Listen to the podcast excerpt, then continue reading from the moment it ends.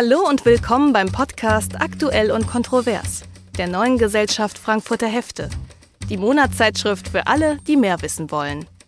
Wie verändert künstliche Intelligenz die Arbeitswelt? Diese Frage ist im Beitrag des Zukunftsforschers Kai Gondlach in der Juni-Ausgabe der neuen Gesellschaft Frankfurter Hefte vorangestellt. Und damit befassen wir uns in diesem Podcast. Es ist noch gar nicht so lang her, dass künstliche Intelligenz, kurz KI, vor allem in einem Kontext vorkam, der Science Fiction wahlweise in guter oder böser Mission, als Schreckgespenst oder Held von einem anderen Stern. Heute ist künstliche Intelligenz ganz irdisch und real bei uns allen angekommen. Kai Gondlach zählt auf. Künstliche Intelligenz ist aus dem Alltag nicht mehr wegzudenken.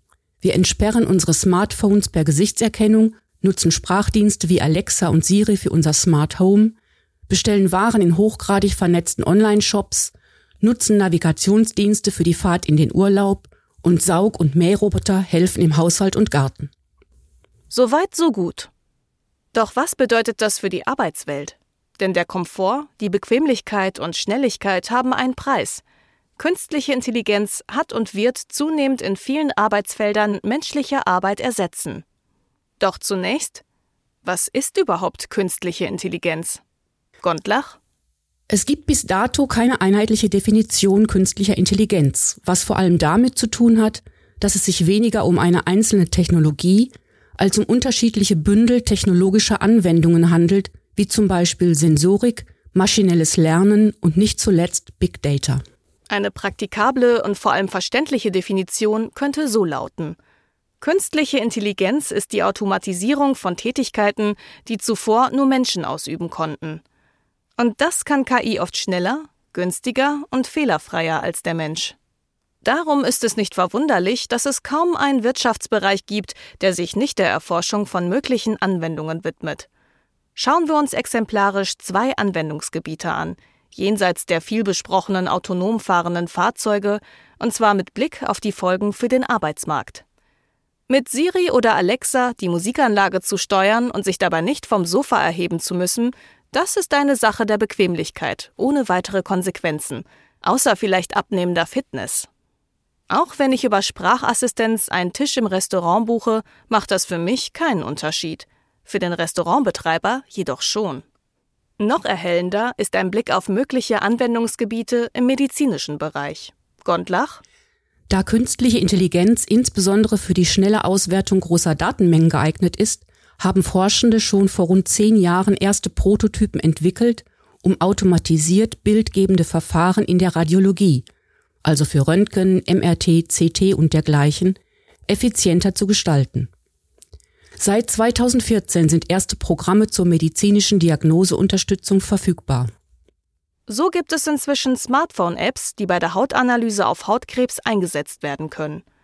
Sie können bei einem Verdacht Hautkrebs von einem gewöhnlichen Leberfleck unterscheiden und auf diese Weise Arztbesuche und Ängste reduzieren. Oder einige Smartphone-Apps können am Husten einer Person erkennen, ob es sich um eine Erkältung, eine Bronchitis oder eine Covid-Infektion handelt. Der Hausarzt steckt im Smartphone. Die Türen der Medien- und Kreativbranche sind der künstlichen Intelligenz aber vermutlich verschlossen?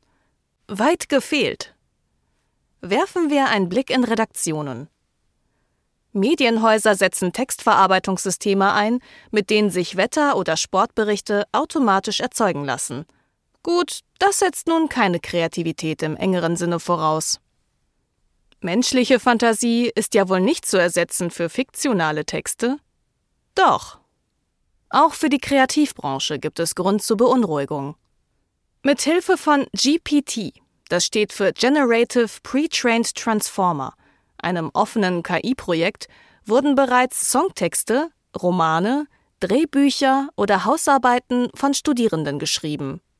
Diese Bandbreite an Einsatzmöglichkeiten führt nochmal zur Frage zurück, was KI eigentlich ist. Das Prinzip ist immer ähnlich. Realität wird in Daten übersetzt, Computersysteme sollen darin Muster erkennen, die wiederholt auftreten. Natürlich finden die Computer das nicht allein heraus, sondern werden von Data Scientists und anderen Berufsbildern schrittweise darauf trainiert. Kai Gondlach hebt denn auch hervor, dass der Begriff Intelligenz irreführend ist. Auch wenn die maschinellen Automatisierungsprozesse faszinierend sind, intelligent sind sie nicht, zumindest nicht im Vergleich mit biologischen Lebewesen. Und auch wenn KI als solche nicht intelligent ist, so ist der Prozess der Digitalisierung im Unterschied zu dem der Automatisierung bei der Einführung von Webstühlen oder Fließbändern eben einer, der nicht nur körperliche Tätigkeiten von Menschen an Maschinen delegiert, sondern auch intelligente, also kognitive Prozesse. Und das hat enorme Auswirkungen auf die Arbeitswelt. Gondlach? Ja, der Arbeitswelt stehen turbulente Zeiten bevor. Nicht alle Beschäftigten werden diese Transformation begrüßen, viele Unternehmen werden sie nicht überleben.